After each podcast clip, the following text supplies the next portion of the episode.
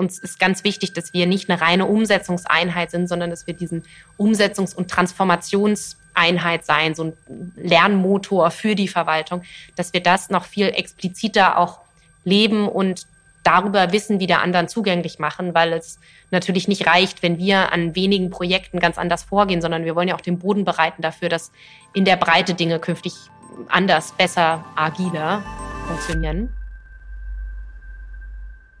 Herzlich willkommen zu einer neuen Folge Radio City Lab. Heute mit einem ganz besonderen Gast. Christina Lang ist bei uns.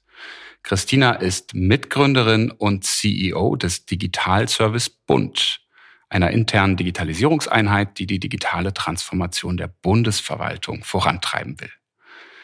Neben der eigenständigen Entwicklung von nutzerzentrierten Softwareprodukten bietet der Digitalservice Bund auch zwei sehr bekannte und beliebte Fellowship-Programme an, Tech for Germany und Work for Germany, die Expertinnen für Digitalisierung und New Work in die Bundesbehörden vermitteln. Ja, was es damit auf sich hat, woran der Digitalservice gerade arbeitet und was er als nächstes vorhat, erzählt Christina uns heute hier im Podcast. Schön, dass du da bist, Christina.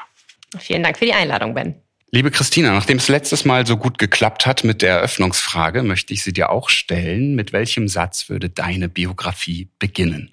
Das äh, wurde vorher gemunkelt, deshalb äh, habe ich mir tatsächlich darüber Gedanken gemacht. Ähm, weil ihr niemand gesagt hatte, was alles nicht ging, hat sie einfach angefangen zu machen. Ich glaube, das wäre ein ganz guter Starter für eine Biografie. Möchte man auf jeden Fall weiterlesen, ja. Tatsächlich war das so, als ihr 2018 die erste Initiative damals noch unter einem anderen Namen gestartet habt.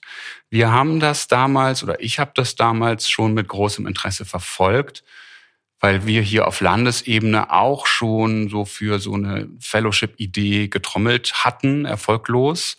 Aber es gab ja vor allem in den USA, ich denke so an die Code for America Fellowships, dann gab es unter Obama diese Presidential Innovation Geschichten. Also es gab da auch Vorbilder, an denen ihr euch vielleicht auch orientiert habt. Aber vielleicht magst du einfach selber erzählen, wie kam es denn dazu und wie bist du mit dem Thema Verwaltungsdigitalisierung in Berührung gekommen? Ja, äh, total gerne. Ich habe äh, Jura studiert und ähm, habe nach dem Studium erstmal eine Weile in der Unternehmensberatung gearbeitet, weil mich interessiert hat, wie kann man eigentlich Organisationen befähigen, verändern, ähm, in denen sehr viele Menschen miteinander eigentlich auf ein gemeinsames Ziel hinarbeiten wollen. Und ähm, mich hat da im Jurastudium schon fasziniert, wie ähm, rechtlich kodifiziert eigentlich der ganze Staat ist und wie wir damit unsere, unser Zusammenleben organisieren in Deutschland. Und ähm, nach einer Weile wollte ich dann mal in ein Ministerium, also die Seite wechseln und in der öffentlichen Verwaltung arbeiten. Ähm, und hatte mal über das Presidential Innovation Fellows Programm gelesen, das es in den USA gibt und war ein bisschen frustriert, dass es überhaupt nichts Vergleichbares in Deutschland gibt und ähm, habe mir Anfang 2019 dann äh, ein Sabbatical, also Zeit genommen und ähm, im Auswärtigen Amt gearbeitet über eine die Konstruktion, die ich mit einer Innovatorin im Auswärtigen Amt empfinden konnte. Und ähm, das war ein bisschen meine persönliche Erfahrung, die dann zu dem Work for Germany Programm geführt hat, weil ich das anderen Menschen auch gerne ermöglichen wollte. Es war für mich eine unheimlich bereichernde Erfahrung. Und ähm, ich habe auch im Ministerium äh, gemerkt, dass ähm, das, was ich mitbringe aus einer ganz anderen Industrie, eine Erfahrung, dass das hilfreich ist für die Arbeit ähm, in dem Ministerium. Und dort habe ich auch äh, Sonja und André kennengelernt, die Tech for Germany im Jahr vorher gestartet hatten. Und ähm, wir haben gemerkt, das sind eigentlich zwei Seiten einer Medaille. Wie schafft man die Verwaltung im Digitalen oder für Digitalisierung zu befähigen, aber auch für neue Arbeitsweisen, für so die dahinterliegende Transformation generell. Und dann haben wir im Sommer 2019 gesagt, das versuchen wir jetzt mal auszugründen und zu verstetigen. Das darf nicht nur bei dem einen Jahrgang bleiben, den Tech for Germany bis dahin hatte.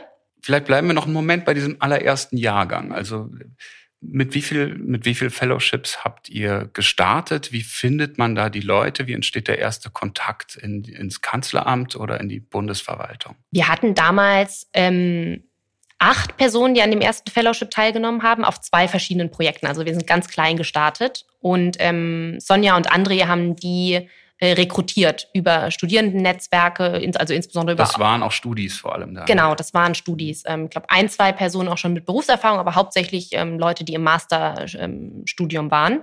Leute mit Hintergrund in Product Design und Engineering, also Digitaltalente. Und ähm, die Idee hatte André ein paar Monate vorher im Kanzleramt gepitcht, also hatte einfach E-Mails geschrieben und versucht, Leute dafür zu begeistern. Und ähm, aus dem Büro des Chefs des Bundeskanzleramts kam eine Antwort. Und er hat gesagt, das ist interessant, stellt mir mal vor, was, was ihr da geplant habt. Ähm, und dann konnten wir ihn als Schirmherrn gewinnen und das ITZ Bund, also quasi den großen IT-Dienstleister des Bundes, ähm, als Projektpartner. Das heißt, das ITZ hat die ersten beiden Projekte mitgebracht und äh, wir oder André und Sonja damals die Fellows. Und dann haben wir einfach mal für zehn Wochen losgelegt und geschaut, was sich daraus entwickeln kann. Und diese Projekte, die waren dann auch ein bisschen losgelöst noch vom Verwaltungsalltag. Also hattet ihr dann zwei Spielwiesen quasi mit den ersten beiden Projekten, wo ihr auch was ausprobieren konntet. Genau, das hat sich auch über die Jahre danach bewährt. Wir brauchen schon motivierte ähm, und findige Mitarbeitende auch von der Verwaltungsseite, um in den Projekten den notwendigen Freiraum zu bekommen. Ähm, es sind aber schon Projekte gewesen, die danach auch weiter realisiert worden sind. Also das eine war ein Seitenarm von digitaler Identität. Da ging es um einen speziellen Aspekt davon. Ähm, das ist eher so im quasi Explorationsraum geblieben. Das andere war das Zollauktionsportal. Mhm. Und ähm, da wurde die Nutzendenoberfläche überarbeitet. Und das wurde jetzt zwei Jahre später auch tatsächlich so implementiert. Dann kommen wir da vielleicht gleich nochmal drauf zurück aber gehen mal weiter. Der nächste Schritt für euch war dann schon einer in Verstetigung oder auch Richtung Wachstum. Ihr habt das Ganze nochmal größer aufgestellt. Genau. Ähm, Sonja und André haben das im ersten Jahr neben dem Studium auch ehrenamtlich nur vorangetrieben und wir haben dann zu dritt ähm, uns wirklich auch ein paar Monate Zeit genommen, in Vollzeit da die Grundlagenarbeit zu machen, also zu überlegen, Tech for Germany, ähm, Work for Germany zum ersten Mal zu pilotieren. Wie kann das auch finanziert werden? Hatten wir, ähm, habt ihr vielleicht vergleichbare Erfahrungen? Was gibt's für Projektförderung, Zuwendungskonstrukte können wir beauftragt werden und haben dann Anfang 2020 in die Rekrutierung für zehn Fellows bei Work for Germany äh, wieder ausgeschrieben und für damals dann schon 28 Fellows bei Tech for Germany. Und es geht natürlich nicht nur darum, Fellows für die Teilnahme am Fellowship-Programm zu begeistern, sondern auch die Projekte von der Verwaltung zu finden und zu identifizieren, mit wem können wir da eigentlich arbeiten. Das heißt, gerade Anfang 2020 haben wir auch viel mit ähm, Digitalisierungsbeauftragten, ähm, Fachverantwortlichen für Digitalprojekte in den Ministerien gesprochen und erstmal besser verstanden, was sind eigentlich deren Herausforderungen und wobei kann auch so ein Fellowship-Programm, die ja zeitlich doch begrenzt sind, Tech for Germany dauert drei Monate, Work for Germany sechs, was können wir da überhaupt für einen Mehrwert leisten mit so einem Programm? Genau, also ihr wart eigentlich die einzigen festen MitarbeiterInnen und alle anderen waren eben auf so Stipendienbasis quasi temporär, was ja dann vielleicht auch schnell zu Frust führt, wenn die Projekte gut werden und die Leute dann gehen. Ja, das äh, erklärt auch ganz gut, warum das Kanzleramt dann ähm, schon ziemlich schnell mit der Idee auf uns zugekommen ist, ähm, dass es doch mehr bräuchte für die Bundesverwaltung als nur diese zeitlich befristeten Fellowship-Programme. Dass es eigentlich diese Profile, also insbesondere Design, ähm, Produktmanagement, Engineering, ähm, fest ähm, in der öffentlichen Verwaltung braucht, weil wir gezeigt haben in dem Fellowship, dass wir auf eine ganz andere Art, eine Augenhöhe und eine Kollaboration zwischen den Fachverantwortlichen aus den Projekten und unseren Teammitgliedern oder den Fellows damals noch ähm, herstellen konnten, als das vielleicht auch typischerweise mit, mit externen Beratungen oder wir kaufen jetzt ein Softwareprodukt ein der Fall ist. Und ähm, dann wurde auch schon Anfang 2020 die Idee geboren, dass wir als Organisation der Nukleus sind für einen Digitalservice für die Bundesverwaltung in Deutschland. Genau, weil das wäre ja der typische Beratungsmove, zu sagen, oh, wir machen jetzt mal drei Monate mit euch ein Digitalprojekt und dann sind wir weg. Das hast du gesagt, da gab es einen Unterschied. Worin bestand dieser Unterschied? War das die Haltung, wie ihr rangegangen seid oder ähm, was hat euch da eigentlich, also man könnte jetzt ja erstmal sagen, das ist ja gar nichts anderes, als wenn jetzt McKinsey oder so kommt. Ich glaube, ein wichtiger Unterschied ist, dass ähm, die Projektpartner uns gar nicht für die Arbeit bezahlt haben und deshalb auch nicht in ihrer typischen Auftraggeber-Auftragnehmer-Logik sind. Also die kommen nicht in, in das Fellowship-Programm rein und sagen, wir wollen von euch Lösung XY gebaut haben. Und der ganze Prozess, den wir gerade über Tech for Germany auch in den drei Monaten gemeinsam gestalten, dreht sich sehr viel darum, ähm, das Wissen darüber zu vermitteln, wie exploriert man strukturiert erstmal einen Problemraum, bevor man sich überhaupt in den Lösungsraum begibt, wie spricht man mit Nutzenden, wie priorisiert man, ähm, was eine künftige Lösung ähm, in einem minimal quasi Produktzustand äh, am notwendigsten braucht. Und ähm, da haben wir über die Jahre auch gelernt, besser zu werden. Aber uns war immer wichtig zu kommunizieren, es geht am Ende nicht primär um das Produkt oder um den Prototyp, der am Ende der drei Monate steht, sondern es geht um den gemeinsamen Weg. Also die Kompetenz darüber zu vermitteln und Wissen in der Verwaltung aufzubauen, wie arbeitet man eigentlich agil in einem interdisziplinären Team zusammen. Und das ist das, was die Projektpartnerinnen und Partner auch mitnehmen sollen. Der Prototyp ist zweitrangig. Ja, das ist bei uns tatsächlich ganz ähnlich, dass wir auch inzwischen sehr früh kommunizieren, wir werden dieses Problem nicht für euch lösen. Wir werden euch höchstens helfen, es selber zu lösen. Und das scheint tatsächlich ein Unterschied zu sein, weil es wenig Beratungsunternehmen gibt, die mit so einer Haltung reinkommen, sondern die, deren Selling Point ist gerade zu sagen, macht euch keine Gedanken, wir, wir fixen das so. Ähm, was ja eben gerade nicht nachhaltig ist. Und also für uns ist es mitunter so, je schneller wir uns aus dem Projekt wieder rausziehen können, desto besser eigentlich, ähm, wenn wir sehen, ab hier können die alleine laufen und wir von Anfang an schon viel, auch ein bisschen aus der Not heraus, weil wir gar nicht die Kapazitäten hatten, viel Richtung Empowerment von Dritten eben gedacht haben. Okay, gut. Aber dann ähm, wollt ihr das verstetigen. Ihr habt eine UG ausgegründet und auch mit dem Ziel eben zu einer Inhouse-Einheit des Bundes zu werden, was ja eine häufige Forderung auch ist, diese Kompetenzen eben wirklich zu internalisieren. Die UG haben wir tatsächlich schon gegründet, quasi in dem ersten Schritt, als wir dann die Fellowships aufgesetzt haben. Ähm, ich glaube, es wäre zu viel gesagt, wenn wir damals schon das Ziel gehabt hätten, diese UG auch inhousefähig äh, quasi mhm. zu, zu ähm, übergeben dann an den Bund. Aber das hat sich dann als ein irgendwie sinnvoller Weg rauskristallisiert über die Gespräche, die wir mit dem Kanzleramt geführt haben. Und seit 2020 seid ihr eine bundeseigene GmbH. Genau, seit Ende 2020. Also bist du quasi eine, Be keine Beamtin, aber. noch nicht ganz. So ähnlich. Okay. Genau, ich bin jetzt nur noch in Anführungszeichen angestellte Geschäftsführerin, mhm. während wir vorher zu dritt das Unternehmen wirklich gegründet und auch ähm, damit, das Unternehmen hat uns gehört. Ähm, wir haben dann ähm, das Unternehmen verkauft, die UG, und äh, eine Startfinanzierung erhalten durch das Bundeskanzleramt über drei Jahre, die jetzt gerade letztes Jahr beendet worden ist ähm, und hatten damit die Möglichkeit, auch ein dauerhaftes Team aufzubauen. Da geht es ja viel auch um erstmal Personen finanzieren, die dann arbeiten, die wir in Rechnung stellen können. Also wir arbeiten jetzt ähm, mit der Produkteinheit auch auftragsbasiert mit den Ministerien zusammen und ähm, organisieren nicht mehr nur die Fellowship-Programme. Und dann stand euer erstes Jahr, habe ich gelesen, unter dem Motto, ein Jahr des Lernens zu sein. Das hat auch sehr resoniert bei mir, weil das war bei uns ganz ähnlich. Wir hatten, bevor wir das City Lab gegründet haben, ja durchaus auch schon einzelne Digitalprojekte mit Verwaltung hier umgesetzt. Wir haben viel im Bereich Open Data und so schon gemacht. Und trotzdem, als dann das City Lab entstanden ist, kamen eben viele zu uns und wollten das genau wissen. So, ja, was nehmt ihr euch denn jetzt vor in diesem Jahr? Und wir waren eigentlich relativ entspannt, haben so gesagt, ja, also wissen wir noch nicht, aber wir machen uns da überhaupt keine Sorgen. Also da wird schon was kommen. Und dann merkte ich aber, dass das zum Teil sehr ungewohnt war, äh, dass man eben keinen Drei-Jahres-, Fünf-Jahres-Plan vorlegt, ähm, was ja, wie wir beide, glaube ich, wissen, jetzt auch wirklich nicht sinnvoll wäre in diesem Bereich, sondern dass man sagt, nee, wir lassen uns jetzt erstmal auf alles ein. Wir können erstmal alle hinkommen, wir hören uns auch alles an, ähm, lernen dazu und sagen euch dann in einem Jahr, in welche Richtung es geht. So ähnlich war es bei euch auch. Ja, wobei ähm, das mit der Übernahme in ein Bundes-GmbH-Konstrukt gar nicht so einfach war. Weil natürlich da schon von Anfang an irgendwo ein Bundesinteresse belegt sein muss. Der Bund kann ja nicht einfach wild Unternehmen gründen, sondern es muss klar sein, was ist der Sinn und Zweck dieser, mhm. dieser Aktivität und warum macht man das auch genau in dem Konstrukt. Das heißt, ähm, wir haben deshalb hat es auch doch dann das ganze Jahr 2020 gedauert, erstmal ähm, untersucht, was glauben wir, gibt es in dem Verwaltungsdigitalisierungsökosystem eigentlich für eine Lücke, die wir bedienen könnten, mhm. ähm, insbesondere den Teil ähm, interne Kompetenz zu agiler Softwareentwicklung.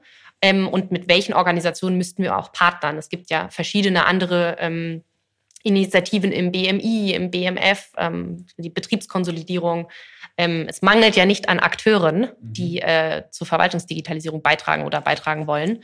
und da was anzubieten, was konkret genug ist, damit wir erstmal ein paar Jahre starten können ähm, und gleichzeitig dann das noch so offen zu halten, dass wir sagen, wir wollen jetzt nicht drei Jahre an einem Konzept arbeiten, mhm. sondern wir wollen anfangen, weil wir müssen konkret an Projekten in der Umsetzung von Softwareprodukten mit der Verwaltung lernen, woran hakt es denn heute noch? Warum gibt es den Bedarf für mehr Kompetenz in der Verwaltung, für Softwareentwicklung? Ähm, und wie kann das auch beitragen zu einem digitaleren Staat insgesamt. Da haben wir in Deutschland ja einige Herausforderungen. Okay, Inhouse-Kompetenz bei agiler Softwareentwicklung, das war die Lücke, die ihr gesehen habt. Ähm, es war dann aber schon von Anfang an auch eure Idee, wirklich Produktentwicklung zu machen und nicht nur Prototyping, weil wir hier uns noch sehr stark, auch weil wir ein kleines Team sind, wir können gar keine vollumfängliche Produktentwicklung leisten. Wir machen hier sehr stark eben noch dieses Prototyping im Sinne von, wir explorieren Möglichkeiten entlang von konkreten Produkten oder Produktskizzen. Also wir bauen dann was zusammen, sagen so und so könnte das aussehen geben die Sachen dann aber ab oder sagen, jetzt Verstetigung wäre sozusagen ein anderer Schritt, den dann vielleicht auch ein anderer Akteur machen kann. Euer Anspruch war aber schon, ihr wolltet lauffähige Produkte, die auch bei den Bürgerinnen ankommen, komplett selbst entwickeln. Genau, das ist ähm, die Erfahrung, die wir insbesondere über Tech for Germany gemacht haben, dass sich die Verwaltung an vielen Projekten doch schwer getan hat, ähm, das was oder die insbesondere die Art und Weise, wie wir herangegangen sind an die Lösung von einem Problem, ähm, die dann ohne uns weiterzuführen. Ja. Und ähm, das war der Anlass dafür zu sagen, wir wollen Produkte auch zumindest äh, in einem MVP ähm, live bringen. Ähm, initial war der Gedanke, dass man sie dann aber relativ schnell abgibt an einen mhm. anderen öffentlichen oder privaten mhm. IT-Dienstleister, der das gegebenenfalls weiterentwickeln kann. Ähm, was wir jetzt über die ersten zwei Jahre gelernt haben, ist, dass auch das nicht so einfach mhm. ist. Und das ist ja eigentlich auch nicht überraschend. Ähm, dass Produkte eben nicht in verschiedenen Phasen betrachtet immer von unterschiedlichen Akteuren betreut werden können, dass es da viel Wissensverlust gibt, wenn man diese Brüche hat in der Zusammenarbeit. Mhm. Ähm, und deshalb gehen wir aktuell dazu über, Produkte, die, für die wir einmal Verantwortung übernehmen, auch wirklich dann über Jahre aufzubauen, zu skalieren. Ähm, und sind, weil es gibt uns ja trotzdem erst seit zwei, Jahr, zwei Jahren, ähm, noch nicht an einem Punkt, dass wir Produkte ähm, so weit in, zu so einem Reifegrad entwickelt haben, dass sie dann in der Verstetigung auch einen anderen Akteur übergeben werden können. Das ist interessant, weil uns gelingt das auch selten. Also wir haben ein paar Produkte, die gut laufen und die beliebt sind und die wir total gerne abgeben würden. Also wir schenken die ja auch her. Das ist ja Open Source, was wir machen. Ne? Genau aber, aber niemand möchte sie haben oder was heißt möchte. Äh, es gibt, es gibt das Skillset gar nicht. Es gibt die Kompetenzen gar nicht. Ähm, eine moderne Webanwendung mal eben zu betreiben und aktuell zu halten, auch wenn die Sachen gar nicht mega komplex sind. Aber es ist irgendwie dieses, dieses Vorgehen und diese ganzen, diese ganze DevOps-Denke sozusagen ist in der Verwaltung ja noch gar nicht da, weil man es auch gewohnt war, das einfach outzusourcen. Da ist irgendeine Agentur, der gibt man dann 50.000 Euro im Jahr und dann betreiben die das. Und wenn man ihnen kein Geld mehr gibt, ist das weg. So.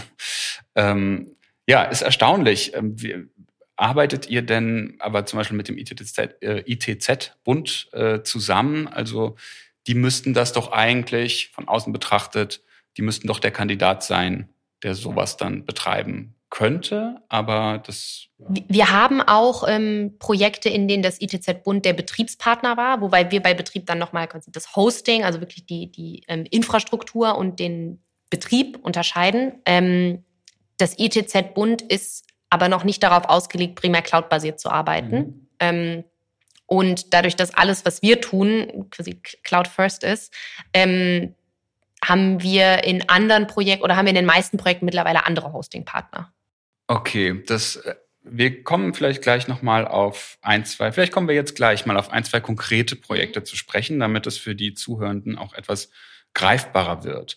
Was waren denn, du hast jetzt äh, das mit dem Zoll, das Projekt genannt, was waren denn andere welches Projekt nennst du denn, wenn du jetzt jemand begreifbar machen willst, was ihr so macht? Was ist dein Favorit? Was lässt sich am besten erklären? Ich habe natürlich keine Favoriten. Mhm. ähm, ich glaube, da muss man unterscheiden äh, zwischen dem, was Tech for Germany macht, was Work for Germany macht und was wir jetzt mit dem Digitalservice an Produktentwicklung machen. Ähm, vielleicht mal angefangen bei Tech for Germany. Ein Beispiel, was äh, sehr nachdrücklich war, ähm, ist, dass wir die ähm, Eingabemaske für die E-Rechnung, also E-Rechnung ist seit Ende 2020 verpflichtend für alle Rechnungssteller des Bundes. Das heißt, es gab da ein, Webform, ein Webformular, es gab auch eine Machine-to-Machine-Schnittstelle oder gibt es. Ähm, aber wir haben die Web-Oberfläche und die Eingabemaske so überarbeitet, dass die Bearbeitungszeit von, glaube über 35 Minuten auf ähm, acht Minuten reduziert wurde. Und das in so einem Zehn-Wochen-Projekt war auch dann für die Benutzerinnen und Benutzer und auch für, die, ähm, für den Anbieter dieser E-Rechnungsplattform irgendwie sehr eindrücklich. Also was man nur, nur in Anführungszeichen. Das war einfach UX nur, was ihr gemacht habt. Genau, ja. Also wir, wir, haben dann schon, wir haben den Prototyp auch mit dem ähm, Dienstleister, mit dem das Produkt in, oder mit dem diese Anwendung ähm, betrieben wird, ähm, wirklich implementiert beziehungsweise zur Implementierung übergeben. Und wenn man heute seine Rechnung online beim Bund äh, einreichen möchte, dann ist das unsere Oberfläche, die da zu sehen ist und zu nutzen ist. Ähm, aber natürlich ist der, der quasi Wirkungsraum von Tech for Germany immer relativ begrenzt. Das heißt, bei größeren Projekten, die sich bei uns bewerben, schauen wir auch, was ist eigentlich ein realistischer Scope ähm, für eine Problemstellung, bei der man in zehn Wochen auch zu einem sinnvollen Lösungsansatz kommen kann, also diesen ganzen Iterationsprozess einmal durchlaufen kann. Mhm. Ähm, bei Work for Germany beschäftigt uns am meisten ein ähm, Projekt, das ich im ersten Fellowship-Jahrgang entwickelt habe. Gar nicht so sehr aus einer einzelnen Projektbewerbung, sondern ähm, die ersten zehn Fellows, die wir bei Work for Germany für sechs Monate in die Ministerien geschickt haben, ähm, hatten einen ziemlichen Kulturschock und ähm, haben sich dann als Gruppe zusammengefunden und gesagt, wir müssten doch eigentlich mal grundsätzlich neu denken, wie die Verwaltung von den Aufgaben, die sie hat, gedacht ihre Arbeit organisieren kann. Mhm. Und dann haben sie sich einen Kernprozess ministeriellen Arbeitens rausgesucht und den äh, intensiver betrachtet, nämlich ministerielle Gesetzesvorbereitung. Also wie entstehen eigentlich Gesetze bis hin zum ersten Referentenentwurf? Wie werden die intern erarbeitet und entwickelt? Und ähm, über äh, Interviews mit Legistinnen und Legisten, so heißen ähm, Juristen, die Gesetze schreiben in Ministerien, ähm, und anderen Personen, die an diesem Prozess beteiligt sind, ganz viele ähm, Schmerzstellen aufgedeckt und Optimierungspotenziale und Dinge, die nicht funktionieren, Kritikpunkte. Ähm, und über diese Arbeit haben wir in den nächsten zwei Jahren immer wieder ähm, mit den Verantwortlichen in den Ressorts zusammengearbeitet, die sich mit besserer Rechtsetzung beschäftigen, mhm. also der Verbesserung des Prozesses, wie die Verwaltung ähm, Gesetze entwickelt. Und ähm, das ist gemündet in ein Projekt, was wir seit letztem Jahr machen, auch als Digitalservice jetzt dauerhaft, äh, den Digitalcheck. Den erarbeiten wir zusammen mit dem BMI. Und das ist natürlich nur ein spezieller Aspekt von äh, besserer Rechtsetzung insgesamt, aber gerade aus unserer Perspektive als Digitalservice ein ganz wesentlicher Faktor dafür, dass am Ende Gesetze digital tauglich ähm, umgesetzt werden. Interessant, wir machen auch beides. Also einerseits eben eher klassische Digitalisierungsprojekte, andererseits auch sowas agiles Arbeiten und so weiter, ressortübergreifendes Arbeiten, wo das Thema Verstetigung ja nochmal irgendwie eine andere Dimension hat. Da geht es dann nicht so sehr darum, wer hostet das oder so, sondern eher, wenn wir jetzt da weggehen, machen die das dann weiter so oder fallen die nicht in ein altes Muster zurück? Ähm, habt ihr da irgendwie einen Trick, also ich stelle mir das schwieriger vor, so einen, so einen Prozess dann auch zu formalisieren und zu sagen, wir machen das ab jetzt anders. Wird sowas dann von oben entschieden oder sind einfach alle so begeistert, dass sie sagen, cool, geht schneller, äh, besseres Ergebnis, bleibt jetzt so? Ist das so einfach? Ich glaube, es braucht beides. Also ich glaube, nur die ähm, Prozesse formal zu ändern oder Strukturen zu verändern reicht nicht. Es braucht auch einen Kulturwandel. Ähm, und der lässt sich tatsächlich von unten besser bewerkstelligen, als wenn er top-down von oben entschieden aufoktroyiert wird. Es braucht aber irgendwann auch eine Veränderung der Strukturen und Prozesse. Also gerade die Fellowship-Programme sind unserer Erfahrung nach eher so ein Bottom-up-Ansatz. Also wir helfen denen, die sowieso in den Strukturen arbeiten und was verändern wollen. Für die sind wir Multiplikatoren und die vernetzen wir auch ressortübergreifend, was ein totaler Mehrwert ist, weil die sich oft in ihren Häusern als Einzelkämpfer fühlen oder als zumindest als Minderheit. Ähm, und was wir versuchen auch zu unterstützen, ist dann über diese Vorreiterinnen und Vorreiter irgendwo eine laute Stimme zu werden, die auch strukturelle Veränderungen unterstützt und vielleicht sogar spareheaded. Mir fällt gerade das mhm. deutsche Wort nicht ein. Ähm, okay, ihr seid dann also als Inhouse-Einheit gegründet. Dann, so ging's uns, kommen erstmal alle möglichen Leute an und sagen, endlich gibt's jemand, der uns diese Digitalisierungsarbeit abnimmt, für die wir eh keine Ressourcen haben. Ich stelle mir das so vor, ihr werdet bombardiert mit Projekten, manche interessant, manche vielleicht auch überhaupt nicht sinnhaft aus eurer Sicht, aus Sicht der anderen aber schon sehr wichtig. Dann gibt's vielleicht noch politische Befindlichkeiten, dass jemand von ganz oben sagt, na, das hat jetzt aber höchste Priorität und so. Also sehr schwierig für eine junge Organisation, sich da zu behaupten, zu orientieren. Wie geht ihr vor bei der Auswahl von Projekten? Wie frei seid ihr? Ähm, wie teilt ihr euch auch die Kapazitäten gut ein, dass die Leute nicht völlig überlastet sind? Das ist eine sehr, sehr gute Frage. Äh, ich höre da schon ein bisschen auch Erfahrungen raus, die ihr sicher auch gemacht habt. Ähm, ein ganz wichtiger Punkt war uns schon vor der Übernahme durch den Bund ähm, wichtig festzuhalten, und zwar, dass wir frei darin sind, wie wir, welche Projekte wir auswählen. Ähm, dass uns das nicht politisch vorgegeben werden kann. Das lässt, verhindert natürlich nicht, dass informell doch mal jemand anklopft und versucht uns davon zu überzeugen, dass sein oder ihr Projekt jetzt gerade unheimlich dringend ist. Aber ähm, wir sind formal frei darin, Aufträge anzunehmen und auch abzulehnen. Und wir haben dafür Projektauswahlkriterien definiert, die ähm, passend sind zu dem, was wir als Mission verfolgen als Organisation. Ähm, es war natürlich trotzdem so, dass gerade in den ersten sechs, neun Monaten wir zum einen auch erstmal schauen mussten, wer kommt denn, also was sind denn so Bedürfnisse, mit denen auf uns zugekommen wird. Und äh, wir waren auch alle neu im Verwaltungskontext. Also wir konnten auch noch nicht so gut einschätzen, diese Projekte und der Scope, der uns da vorgetragen wird, ist das eigentlich was, was wir realistisch abbilden können. Das heißt, wir waren auch ein bisschen naiv bei den ersten mhm. Projektanfragen.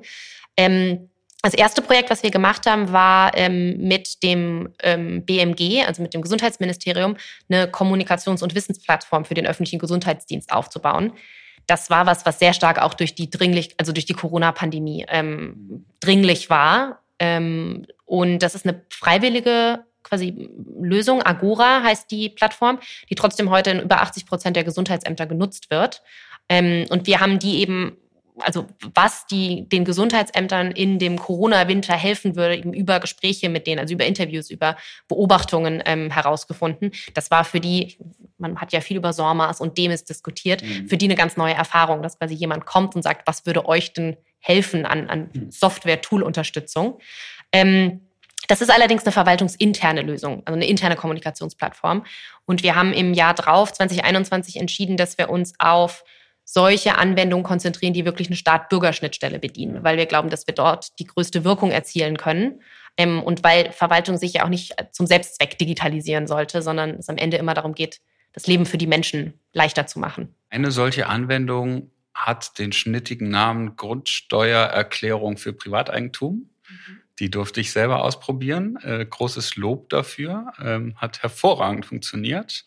Ich habe auch neue Wörter gelernt, wie Gemarkung oder so. Schönes da weißt du Beamtendeutsch. Ähm, was mir da auffiel, war, also technisch war das 1a umgesetzt, es war technisch aber auch nicht sonderlich anspruchsvoll. Im Grunde ist das ein langes Formular. Man merkte aber, dass ihr wahnsinnig viel Zeit reingesteckt habt in diese Übersetzungsleistung von dieser irren Verwaltungs Logik und Sprache und in jedem Bundesland ist es nochmal anders hin zu einer möglichst smoothen Nutzererfahrung. Also, dass man dann, man sieht dann, also ich meine, es ist ja, wir sind ja noch weit davon entfernt, dass man auf einen, auf einen Knopf drückt und dann werden diese Daten automatisiert abgefragt. Aber man sieht dann zum Beispiel ein sehr schönes Bild von dem Papier, das man jetzt rauskramen muss und dann ist da eingekreist sozusagen, welche Nummer ich jetzt abtippen muss und so. Und das war wirklich, ich habe mich da sehr ähm, gut aufgehoben gefühlt, sozusagen. Aber ähm, da dachte ich auch, ja, wie wir es immer sagen, es ist Verwaltungsdigitalisierung ist wirklich nur zum Teil ein technisches Problem, sondern es geht eben auch, also man braucht da richtig auch Wissen und ihr musstet euch da richtig reingraben wahrscheinlich.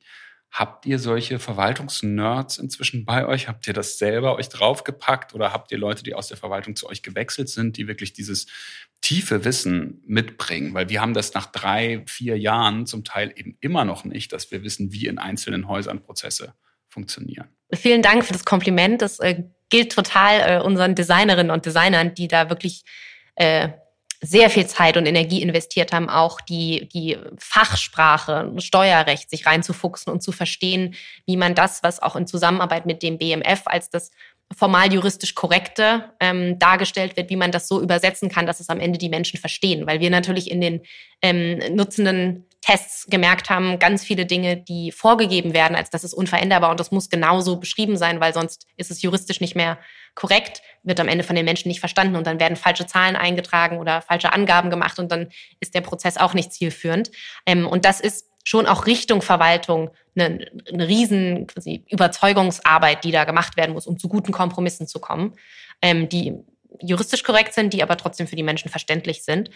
Ähm, und ich glaube, es braucht zweierlei. Es braucht auf jeden Fall ähm, die Fachexpertise aus den Ressorts. Also wir können nicht für jedes Produkt, für, für das wir Verantwortung nehmen, auch die, die inhaltliche ähm, Erfahrung komplett intern aufbauen. Ähm, deshalb versuchen wir auch die Leute, ähm, die die Fachexpertise haben, in unsere Teams zu integrieren. Also dass die auch ausreichend Zeit und Kapazität mitbringen, wirklich inhaltlich mitzuarbeiten und nicht nur Auftraggeber zu sein, der irgendwie alle zwei oder vier Wochen in den Joe Fix kommt und die Projektfortschritte begutachtet, sondern der der oder die mithilft, ähm, weil sie die Vollzugsexpertise haben oder eben die Verfahrensexpertise. Ähm, was es aber auch braucht, und das versuchen wir bei uns in der Organisation aufzubauen, ist, wie schaffen wir es eigentlich in, dem, in der speziellen Industrie oder in, in, dem, in der speziellen Branche Verwaltung gut zu arbeiten. Und da sind halt ganz viele Dinge doch anders als in der freien Wirtschaft. Ähm, das ist zum einen was, was die Leute ja auch begeistert, bei uns zu arbeiten. Also viele, die vorher auch in Startups für in ganz anderen Industrien gearbeitet haben, sagen, bei euch kann ich irgendwie an der Digitalisierung der deutschen Verwaltung mitarbeiten und das ist neu, aufregend, anders, aber vor allen Dingen sinnstiftend und ich möchte das lernen.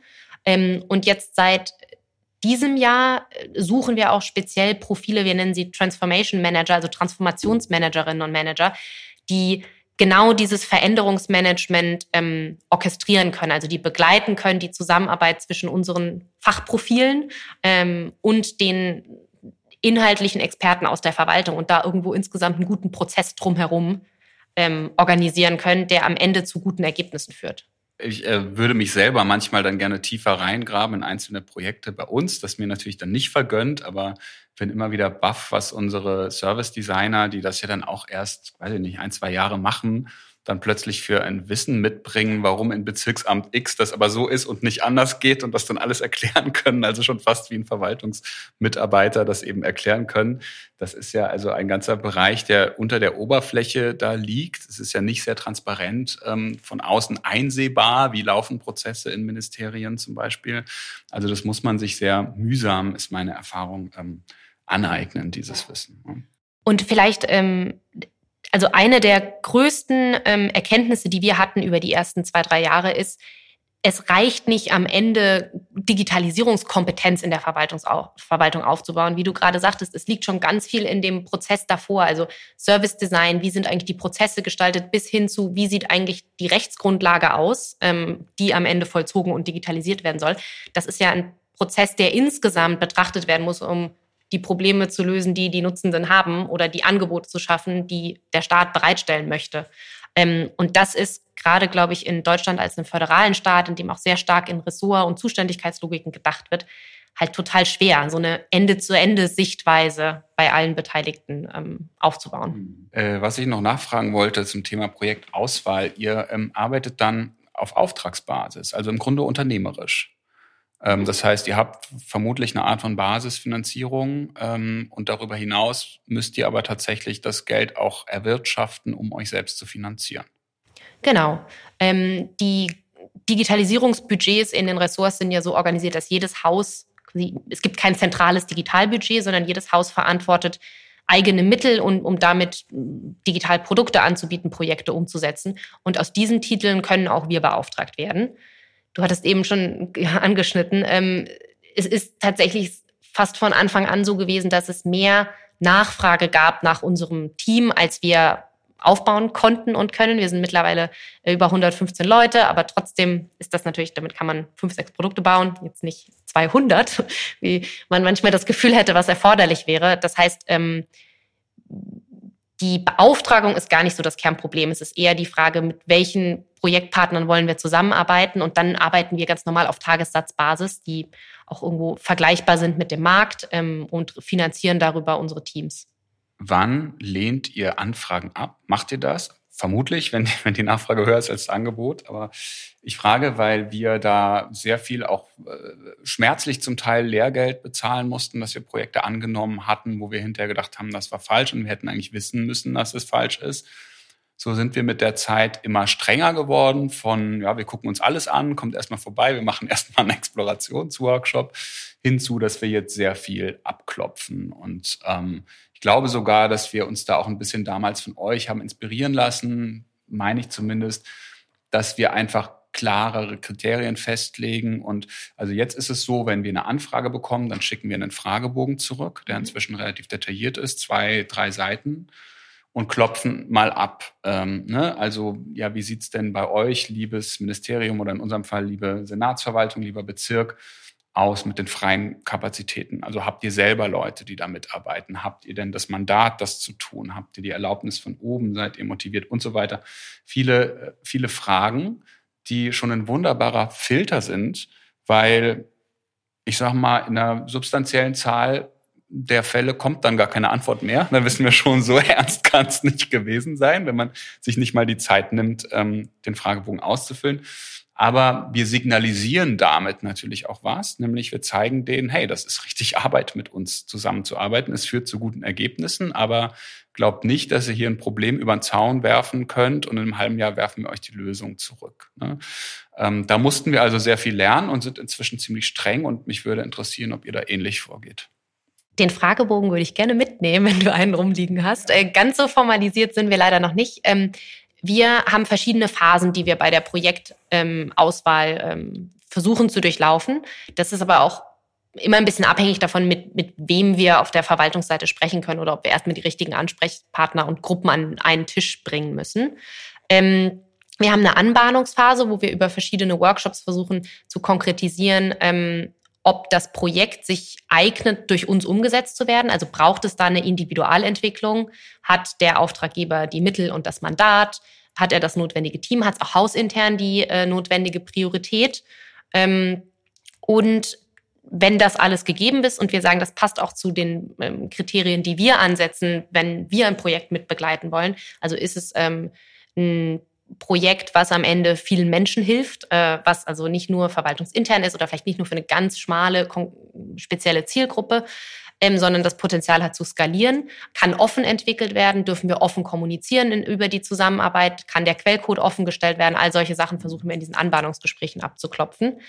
Ähm, und auch wie lösungsoffen ist tatsächlich das Ministerium, ähm, weil wir nicht der richtige Umsetzungspartner sind, wenn jemand eigentlich schon eine sehr konkrete Zielvorstellung hat und davon auch nicht mehr abweichen möchte, weil wir eben sagen, wir arbeiten ergebnisoffen. Und das hat auch schon dazu geführt, dass wir ein Projekt, das wir gestartet haben, nach ein paar Monaten beenden mussten, weil wir gemerkt haben, wir haben zwar die gleichen Begriffe verwendet, wir haben von agil und nutzerzentriert gesprochen, aber am Ende waren hat sich das Team dann auch mit dem Auftraggeber irgendwie sehr verhakt, weil wir die Nutzenden tatsächlich ähm, entscheiden lassen wollten oder mit ihnen erarbeiten wollten, was sie brauchen und es zu konkrete Vorstellungen gab auf der Auftraggeberseite, wie das Produkt aussehen sollte. Ähm, wenn so eine Anbahnungsphase erfolgreich ist, machen wir mittlerweile bei jedem Projekt zuerst ähm, eine so drei bis viermonatige Discovery-Phase mit einem kleinen interdisziplinären Team, in dem wir abklopfen, was der Problemraum ist, wie ein MVP, also wie ein Minimalprodukt aussehen könnte, mit dem wir dann tatsächlich auch in vier bis sechs Monaten live gehen könnten, weil ähm, wir möglichst früh mit all unseren Produkten quasi in den Live-Betrieb gehen wollen. Also frühe Realitätskonfrontation, Lernen mit echten Nutzenden, Weiterentwicklung im Live-Betrieb. Das sind so Kernentwicklungsprinzipien, äh, nach denen wir arbeiten und die, glaube ich, auch ziemlich anders sind, wie normalerweise die Verwaltung ähm, Softwareprodukte entwickelt. Ähm, und wenn diese Discovery-Phase, in der wir nicht nur schauen, was ist so die Produktvision und das Minimalprodukt, sondern auch, wie ist die Stakeholder-Landschaft, also können wir vom Projekt-Setup auch gut zusammenarbeiten, sind das die richtigen Rahmenbedingungen, in denen wir diese Software entwickeln würden. Wenn wir da erfolgreich durch, durchgelaufen sind mit dem, mit dem Partner, ähm, dann committen wir uns für eine quasi Produktentwicklung. Ähm, die kann dann auch über mehrere Jahre gehen. Und die soll dann aber auch immer zum Erfolg führen. Tatsächlich ja. Also wenn wir uns und das Ministerium oder und der Auftraggeber sich entscheiden, ähm, wir haben eine gemeinsame Zielvorstellung, wir haben ein gemeinsames Verständnis der Ausgangssituation und der ähm, Voraussetzungen, also der Requirements, ähm, dann committen wir uns auch wirklich mhm. dazu. Ich glaube, dann ist es wichtig, nicht alle drei Monate zu hinterfragen, kommt jetzt ein Folgeauftrag, weil wir bauen ja dann ein Team auf, was auch über Dauer an einem Produkt arbeitet, was sich dann mit den Problemen der Nutzenden identifiziert und die lösen will. Und ich glaube, dann nach einem halben Jahr das wieder ähm, abzubrechen, ist, ist schwierig. Mhm. Ähm, tatsächlich haben wir eine Lösung. Du hast eben die Grundsteuererklärung angesprochen. Ähm, zuvor hatten wir den Steuerlotse für Rente. Also wir haben für die Zielgruppe RentnerInnen und Pensionäre ähm, eine vereinfachte Möglichkeit geschaffen, ihre Steuererklärung abzugeben. Und da hat ähm, Elster ähm, eine mit Einfach Elster ähm, ein vergleichbares Produkt dann auch auf den Markt gebracht, ähm, was sich auch in der in Entwicklung durch unser Produkt hat informiert. Deshalb haben wir das Produkt ähm, Steuerlotse für Rente wieder gesunsettet, also beendet. Ja, wir haben uns auch viel damit beschäftigt, wie wir aus Projekten wieder rauskommen. Ähm, also bei uns vielleicht nochmal ein bisschen anders, dadurch, dass wir nicht auf dieser Auftragsbasis arbeiten, ist das für uns immer schlecht, wenn Projekte sich ziehen, weil wir zum Beispiel auch keine Tagessätze oder sowas in Rechnung stellen. Und ähm, gleichzeitig passiert das aber einfach oder gibt es mitunter, das ist auch Verwaltungskultur, so eine Selbstverständlichkeit, dass ein Projekt dann mal drei, vier Monate ruht. Dann ist mal jemand krank und im Urlaub und dann ist er erstmal Sommerferien und keine Ahnung und dann kommt was Wichtiges dazwischen und dann so, ne? Und dann sind wir aber oder waren wir manchmal in der Vergangenheit dann ein bisschen blockiert, weil wir konnten dann nicht wirklich was Neues annehmen, weil es könnte ja jederzeit weitergehen und gleichzeitig passiert nichts und so. Danach haben wir uns dann viel zusammengesetzt, überlegt, ähm, wie können wir das machen und auch festgestellt, also Erfolg oder Scheitern ist auch nicht null oder eins, sondern es gibt verschiedene Zwischenschritte. Inzwischen unterteilen wir die Projekte in viele Phasen. Und, und für uns ist jeder Phasenabschluss sozusagen für sich ein Produkt oder auch ein Erfolg. Das heißt, es kann auch zum Beispiel so eine Explorationssache machen wir auch. Und wir können auch zu dem Ergebnis kommen, die Explorationsphase war gut und interessant und das war es jetzt aber für uns. Und hier habt ihr den kleinen Report oder irgendwas, dass es auch ein Ergebnis gibt. Und dann haben wir uns angewöhnt, das gar nicht als ein gescheitertes Projekt zu betrachten, weil man hat ja trotzdem was gelernt. Und wenn man lernt, das Produkt brauchen wir eigentlich nicht, oder ihr könnt das Produkt auf eine andere Art und Weise viel einfacher umsetzen. Ihr kauft, ja, ne, ihr kauft eine Software, die es schon gibt, oder ähm, ihr nutzt ein System, das ihr schon habt oder so. Dann ist das ja total okay. Und deswegen haben wir jetzt also wirklich immer so so Prüfpunkte eingerichtet, wo wir dann fragen, macht es jetzt Sinn, dass wir in die nächste Sprintphase gehen? Ähm, und dass wir zum Teil auch bei erfolgreichen Sachen sagen, okay, Phase 1 oder Phase 2 ist jetzt abgeschlossen. Wir sind jetzt fertig. Wenn ihr Phase 3 auch machen wollt, überlegt's euch. Und wenn nicht, dann ist auch gut. Mhm. Und das äh, sorgt dann auch mitunter für Verwunderung, weil Verwaltungen sagen, was? Aber wir sind doch irgendwie, wir haben doch gerade erst angefangen. Ähm, ist für uns aber toll, weil es macht auch, also es, es räumt auch so gedanklich wieder was frei, wenn man einfach sagt, hier machen wir jetzt mal einen Haken drunter, wir haben einen guten Abschluss, weil weitermachen kann man ja immer. Äh, und oft gibt es dann, wenn Verwaltungen hier einmal Blut geleckt haben, die wollen gar nicht mehr aufhören. Und da ist es dann ganz gut zu sagen, hey, diese Phase geht jetzt noch sechs Wochen und danach sind wir default erstmal wieder raus. Und dann können wir neu verhandeln, ob wir wieder reingehen. Ja. Habt ihr die Erfahrung gemacht, dass das gut funktioniert? Wir tun uns extrem schwer, Projekt oder ähm, Zusammenarbeit mit Ministerien zu beenden, weil wenn die einmal mit uns gearbeitet haben, sie schon das gerne auch weiterführen möchten und die ja oft auch zu uns kommen, weil sie sagen, wir haben hier einen politischen Auftrag oder es ist ein Problem, was wir seit Jahren haben, was wir jetzt mit euch lösen möchten. Und es ist sehr schwer, das wieder abzumoderieren. Also wir sind unterschiedlich eng mit unterschiedlichen Häusern. Dafür gibt es viele Gründe. Also es gibt einfach Häuser, da sitzen Leute, die seit unserer Gründung regelmäßig auch hier sind und mit denen wir einfach sozusagen einen dauerhaften Austausch und eine Arbeitsbeziehung haben. Und ähm, ne, sowas bricht man natürlich nicht ab. Äh, und dann aber andere, die, wo das durchaus möglich ist, weil ich das Gefühl habe, dass die Produktmanager bei uns das inzwischen sehr, sehr klar kommunizieren und das dann auch gar keine Diskussion mehr ist, weil die von Anfang an sagen, wir arbeiten so. Wir erklären euch jetzt einmal, wie wir arbeiten. Wir arbeiten in Sprints. Ein Sprint geht nie länger als drei Monate, was ja schon irre lang ist für einen Sprint, aber also eine Phase geht nie länger als drei, äh, länger als drei Monate. Ja, großer Fehler. Nee, genau. Und dann, ähm, ja, und dann, dann ist die Phase vorbei. Und ähm, das erklärt man so und dann inzwischen verkaufen wir das so, dass wir sagen, das ist unser Angebot. Nehmt es an oder wenn es euch nicht passt, müsst ihr vielleicht jemand anders suchen. Was mich noch interessiert, du sagtest vorhin, dass ihr also Anwendungen jetzt auch selbst betreibt oder dabei seid, das so ähm, aufzusetzen, dass ihr da auch eigenständig handlungsfähig seid. Dieser Schritt bei uns vom Prototyp in den Regelbetrieb, da haben wir viel auch gelernt oder lernen müssen, was da dann nochmal für ein Wust an Abstimmungen, er, Erlaubnissen, äh, Konzepten, die man einreichen muss, mit sich bringt, die dann ja wirklich mit agilem Arbeiten nicht mehr so viel zu tun haben. Also natürlich kann man vorpreschen, indem man einfach den Entwicklungsprozess so ein bisschen vor die Klammer zieht und sagt, Edge, wir können irgendwie ein Online-Formular in einem Nachmittag hier zusammenbauen, fertig. So, warum braucht ihr dafür drei Jahre? Und dann will man das aber sozusagen jetzt wirklich, in unserem Fall ist das zum Beispiel berlin.de, die offizielle Seite des Landes, dann möchte man das Formular da reinbringen. Ja, und dann geht's los. Mhm. Ähm, dann kommt also Barrierefreiheit Datenschutz, dann kommt der Hauptpersonalrat und sagt, müssen wir jetzt erstmal gucken, ob unsere Mitarbeiter das auch benutzen dürfen und wollen und ob sie dann immer noch in der gleichen Gehaltsgruppe sind wie vorher. Und man kann sich nicht ausdenken, was da hinten dran hängt. Ähm, das wussten wir am Anfang alles nicht. Wir sind da relativ naiv ran, weil wir aus der Digitalecke kamen, gesagt mhm. haben, also technisch, äh, wir bauen euch das ruckzuck, kein Problem. Wie ist das für euch? Habt ihr eine Art Fast Track? Dürft ihr solche Sachen wie zum Beispiel eine Barrierefreiheitsprüfung selber machen? Sagt ihr einfach, wir entwickeln unsere Anwendung konform und gut ist? Weil das Problem ist, wir entwickeln, wir haben sehr hohen Anspruch an Barrierefreiheit bei unseren Projekten. Das ändert aber nichts daran, dass irgendwo eine Person sitzt, die das prüfen muss und die vielleicht gerade keine Zeit hat. Und, und dann kann es sein, dass die erst in einem halben Jahr prüft. Wie geht ihr damit um?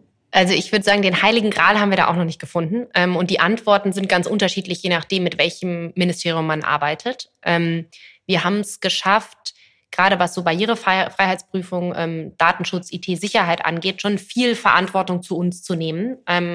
dabei hat uns geholfen, dass wir auf der Verwaltungsseite oft einen Sponsoren hatten, der auch unbedingt das mit uns erreichen wollte und die ähm, ihrerseits dann den dortigen Datenschutzbeauftragten, IT-Sicherheitsbeauftragten eingebunden und oder in Schach gehalten haben. Ähm, und ich glaube, es trägt auch dazu bei, dass wir auch einfach einen sehr hohen Anspruch an unsere Arbeit haben und dann das auch irgendwo offen zur Verfügung stellen. Also es ist eigentlich gut nachvollziehbar.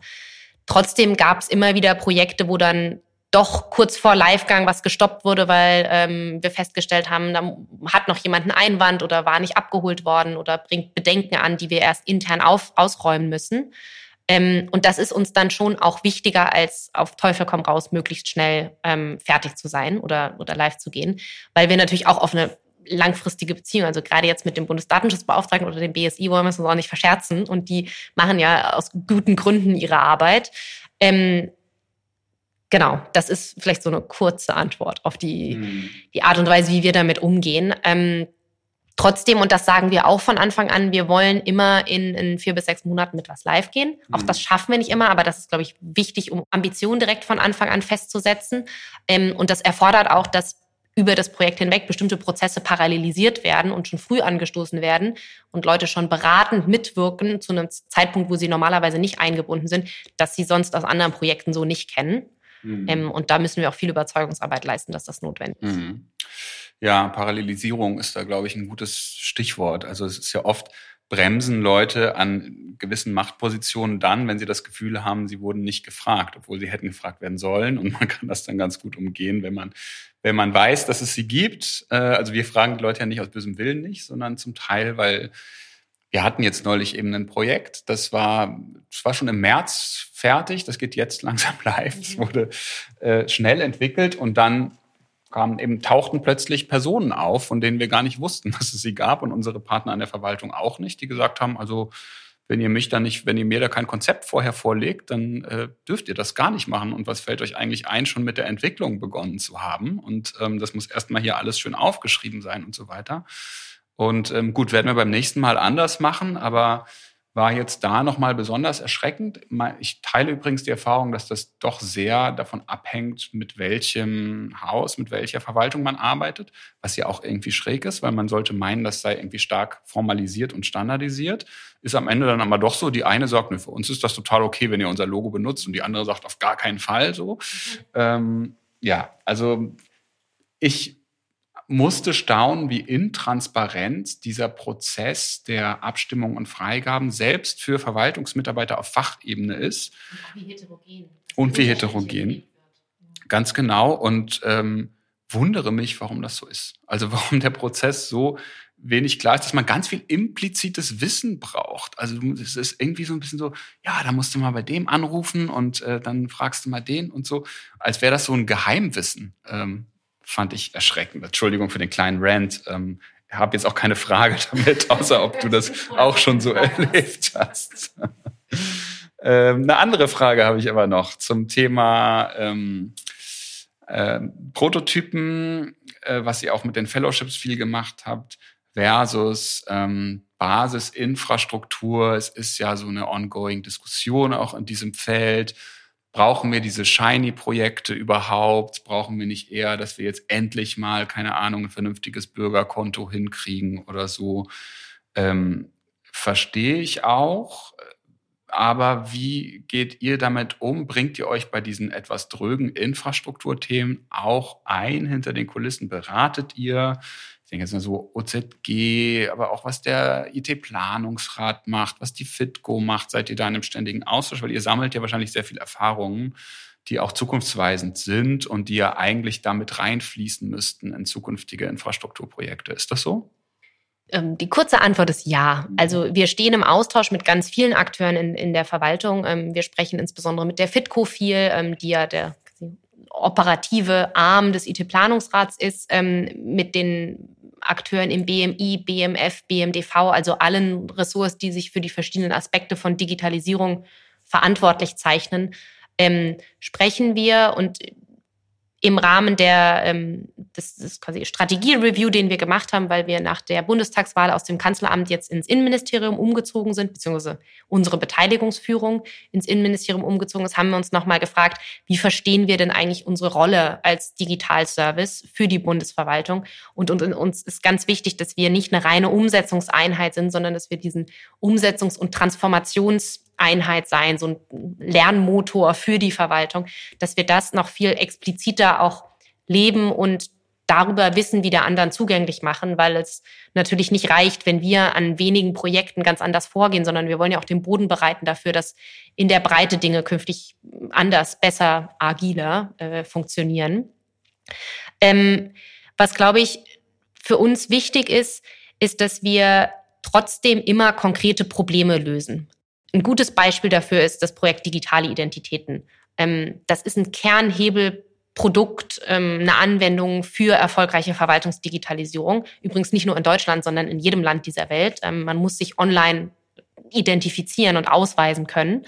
und eigentlich haben wir in Deutschland eine gute Basis, weil wir haben einen Personalausweis, der eine ähm, elektronische Ausweisfunktion integriert hat. Es ist hardwarebasiert, es ist ein sehr sicheres System. Es wird aber kaum genutzt und es wird auch kaum ähm, von Anwendungen verbaut. Also man kann es sich kaum in Online-Leistungen ähm, quasi mit dem elektronischen. Das kostet auch Geld, oder? Das kostet auch Geld, wenn man privater Diensteanbieter ist, ja.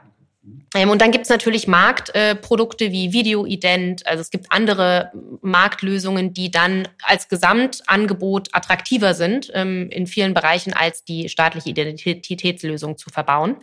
Ähm, und als wir angefangen haben, uns das Projekt, ähm, dem Projekt anzunehmen, war die primäre Frage, warum wird die Ausweisfunktion so wenig genutzt und wie können wir dazu beitragen? Wir kamen da sehr stark aus, aus einer User Experience Perspektive, weil das das ist, was man, wofür wir auch irgendwo stehen. Ähm, wie können wir dazu beitragen, dass der, die Online-Ausweisfunktion in Deutschland zu einem häufig und gerne genutzten ähm, staatlichen Angebot weiterentwickelt wird? Ähm, und eine ganz zentrale Erkenntnis ist, und da komme ich jetzt wieder auf die Frage Basisdienste oder Infrastruktur, niemand wacht morgens auf und denkt, ich möchte mich unbedingt mal wieder online ausweisen. Das ist ja kein Problem per se, sondern die Leute wollen ein Bankkonto eröffnen oder ihre Rentenauskunft oder sich ummelden. Also das ist ein Basisdienst, der eigentlich immer in einer anderen Antragsstellung, in einem anderen Angebot äh, verbaut werden muss. Das heißt, wir sind immer nur ein, eine Komponente in einem Prozess. Ähm, und das ist für die Entwicklung von Basiskomponenten häufig eine Herausforderung. Wir gehen damit jetzt so um, dass wir zum Beispiel ähm, unsere Identifizierungslösung Bundesident ähm, vor ein paar Wochen in die Grundsteuererklärung eingebaut haben, als eine Möglichkeit, sich zu identifizieren. Das ist eine ganz niedrigschwelle Möglichkeit für uns, auch quasi zwischen den Teams zu lernen und wir können wertvolles Nutzenden-Feedback einsammeln. Ähm, aber wir haben damit noch nicht geschafft, dass auch andere Diensteanbieter die Lösung in, quasi in ihre Produkte oder in ihre Anwendungen einbauen. Das ist jetzt der nächste Schritt, der folgt. Es ist ja beim britischen Government Digital Service, den es schon ein bisschen länger gibt und der, glaube ich, da auch vorbildlich für viele andere Länder ist. Die machen ja sehr stark dieses zentrale Dienste, einfach mhm. so Payment oder genau Identifizierung und so. Ähm, das ist ist ja, genau wie du sagst, ist ein bisschen weniger sexy als jetzt die super Anwendung, also Frontend-Anwendung. Aber es ist ja total sinnvoll. Also die arbeiten ja auch viel in Richtung Standardisierung, geben Sachen vor ähm, und sind gleichzeitig, ich empfinde das als sehr modern. Ich lese immer gerne deren Blogposts, weil ich finde das einfach mega, wie transparent die auch sind und ähm, dass man da als Softwareentwickler das Gefühl hat, ich kann das verstehen und ich kann da, könnte da jetzt einfach mitarbeiten. Das mhm. ist in Deutschland ja noch gar nicht so. Ist das so ein bisschen ähm, für euch eine mittelfristige Vision, dahin zu kommen? Das ist ja schon mal ein anderes Feld und der britische Digital Service ist auch deutlich größer nochmal, ne? Ich glaube, der ähm, GDS, der britische Government Digital Service, ist natürlich ein Vorbild. Ähm, es gibt andere internationale Vorbilder, die uns auch sehr beeindrucken. Was wir schon sehen, wenn man sich tiefer damit auseinandersetzt, ist, dass diese verschiedenen Einheiten ganz unterschiedlich mandatiert sind. Und das kann man nicht aus dem Blick nehmen. Also wir sind in Deutschland, du hast OZG ja eben erwähnt, ähm, in einfach Teil eines Ökosystems, was schon sehr ausdifferenziert und sehr komplex ist. Und das kann man nicht ignorieren. Wir können jetzt nicht so tun, als wäre das eine grüne Wiese und uns ein Idealszenario überlegen, in dem wir gerne wirken würden. Insbesondere wir sind auf Bundesebene unterwegs. Sehr viel der Leistungserbringung erfolgt eigentlich bei Ländern und Kommunen. Das heißt, so ein zentrales Komponentensystem, also das, was GDS gemacht hat oder was in, in, Großbritannien als einem sehr viel stärker zentral organisierten Staatsapparat gemacht wurde, lässt sich gar nicht so eins zu eins auf Deutschland übertragen. Und trotzdem, glaube ich, könnten wir, ähm, was Verwaltungsdigitalisierung angeht, viel mehr im internationalen Austausch lernen. Und das ist ähm, ein Aspekt unserer Arbeit, den wir gerade erst aufbauen, also stärker auch international zu kollaborieren, insbesondere auch zu schauen, andere große föderal organisierte Staaten, die aber trotzdem besser in Rankings abschneiden als wir, was haben die anders gemacht? Oder vielleicht auch zu sehen, welche Fehler wurden dort gemacht, die wir nicht nochmal wiederholen müssen, damit wir insgesamt schneller vorankommen. Und das ist gerade jetzt auch in der Verortung beim Innenministerium ähm, eine ganz spannende Möglichkeit, auch uns stärker noch, also quasi mit dem Ministerium gemeinsam aufzustellen und zu überlegen, was lernen wir, was kann aber auch die Regierung insgesamt lernen und dann vielleicht künftig anders umsetzen. Ein letzter Aspekt, der uns im Moment noch sehr beschäftigt, ist das Thema Personal und Personalgewinnung, also sowohl jetzt für uns selbst als auch für die Verwaltung im Ganzen. Ähm, du hast jetzt schon viele talentierte Menschen kommen und auch gehen sehen durch das Fellowship-Programm wahrscheinlich. Du hast auch gesagt, viele empfinden die Arbeit als sinnstiftend. Gleichzeitig, vielleicht war das jetzt irgendwie Zufall, aber ich habe um die Jahreswende einige Sachen über Social Media gesehen von motivierten Menschen, die die Verwaltung wieder verlassen haben, aus Frust. Gab es jetzt ein paar Fälle, auch ein paar, die öffentlich darüber geblockt haben, was ich sehr mhm. gut und interessant fand. Ähm, was glaubst du, wie könnten wir diese Leute, die ihr auch über die Fellowships akquiriert und die ja dann schon diesen wichtigen Schritt einmal rein geschafft haben, wie könnten wir die halten oder wie könnte die Verwaltung da attraktiver werden? Ich glaube, das ist eine Frage, mit der man auch einen ganzen Podcast füllen mhm. könnte. Ähm, es gibt keine einfache Antwort. Ähm, ich bin der Überzeugung, dass die Verwaltung sich nicht auf der Sinnhaftigkeit der Arbeit, die sie bietet, ausruhen darf. Ähm, und auch nicht auf der Jobsicherheit, was sie ganz gerne mal tut. Ähm, weil die Herausforderung, denen die Verwaltung nicht nur gegenübersteht, weil sie halt ne, der deutsche Staat jetzt sind und die Herausforderungen der Welt sind groß, sondern auch die Veränderungsaufgaben, die die Verwaltung als ein, eine riesige Organisation vor sich hat, mit der Pensionierungswelle, mit dem Weg ins digitale Zeitalter, den einfach die ganz analogen Arbeitsweisen noch lange nicht gegangen sind. Das braucht viele kluge, motivierte Köpfe. Ähm, und es gibt viel zu wenige davon, die sagen, ich sehe meine Karriere in der Verwaltung. Also ich glaube, da muss ich viel an Strukturen, Karrieremodellen, Rollenprofilen, für die die Verwaltung überhaupt offen und attraktiv ist, verändern. Ähm, und das, man könnte da jetzt sagen, oh, das ist natürlich die Riesenherausforderung, stecken wir den Kopf in den Sand und machen weiter so wie bisher. Ähm, oder man schaut sich halt ganz konkret die Beispiele an, die Menschen, die auch öffentlich darüber sprechen, warum sie nicht in der Verwaltung geblieben sind, was sie frustriert hat. Ähm, und lernt als Verwaltung daraus. Und das fehlt mir ehrlich gesagt heute noch. Auch wir versuchen ähm, über die Fellowship-Programme aufzuzeigen, was interessiert Menschen eigentlich daran, in der Verwaltung zu arbeiten, was sind aber wird aber auch als frustrierend empfunden. Ähm, und ich glaube, da ist die die Dringlichkeit des Problems ähm, ist noch nicht verstanden worden. Das ist in, in, in den Personalbereichen, hören wir schon, es gibt riesen Rekrutierungsschwierigkeiten und ähm, es gibt viele weniger BewerberInnen auf Stellen als früher. Trotzdem sind nicht JuristInnen oder VerwaltungswissenschaftlerInnen Stellen, die ausgeschrieben sind, immer noch die Ausnahme. Ähm, und da muss sich einfach relativ grundsätzlich was an der Personalpolitik in der öffentlichen Verwaltung verändern. Ähm, und ich, mein Eindruck ist, dass auch jetzt nach dem Regierungswechsel man natürlich inhaltliche Schwerpunkte setzt, für die man dann auch wiedergewählt werden will. Aber am Ende braucht man ja einen leistungsfähigen Verwaltungsapparat, der die ganzen Dinge umsetzt.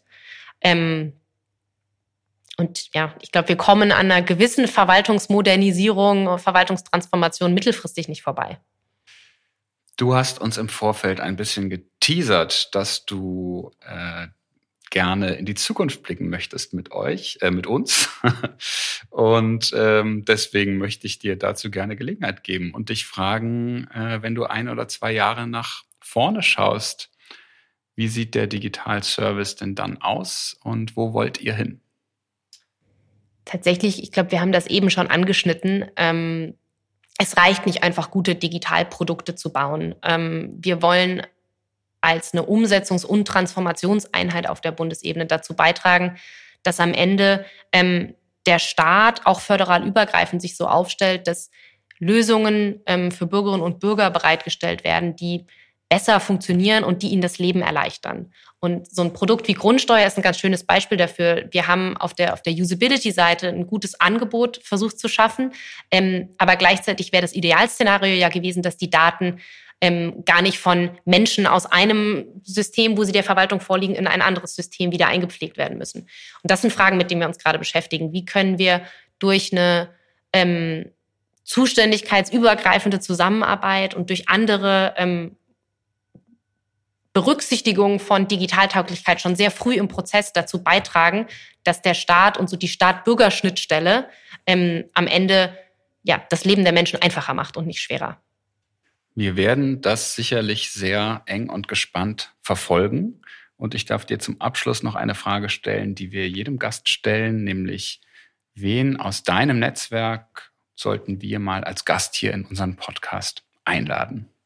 Ich finde Sina Dörr, eine ganz spannende Kandidatin. Ähm, die ist äh, Richterin und wir haben sie kennengelernt äh, in ihrer Zeit im Justizministerium, wo sie ganz äh, engagiert für Online-Klagemöglichkeiten wirbt. Sie hat am Tech for Germany Fellowship-Programm teilgenommen ähm, und ist äh, sehr engagiert, glaube ich, in der Legal Tech-Szene insgesamt und arbeitet da an der, Digitalisi an der Digitalisierung des Zugangs zum Recht in Deutschland.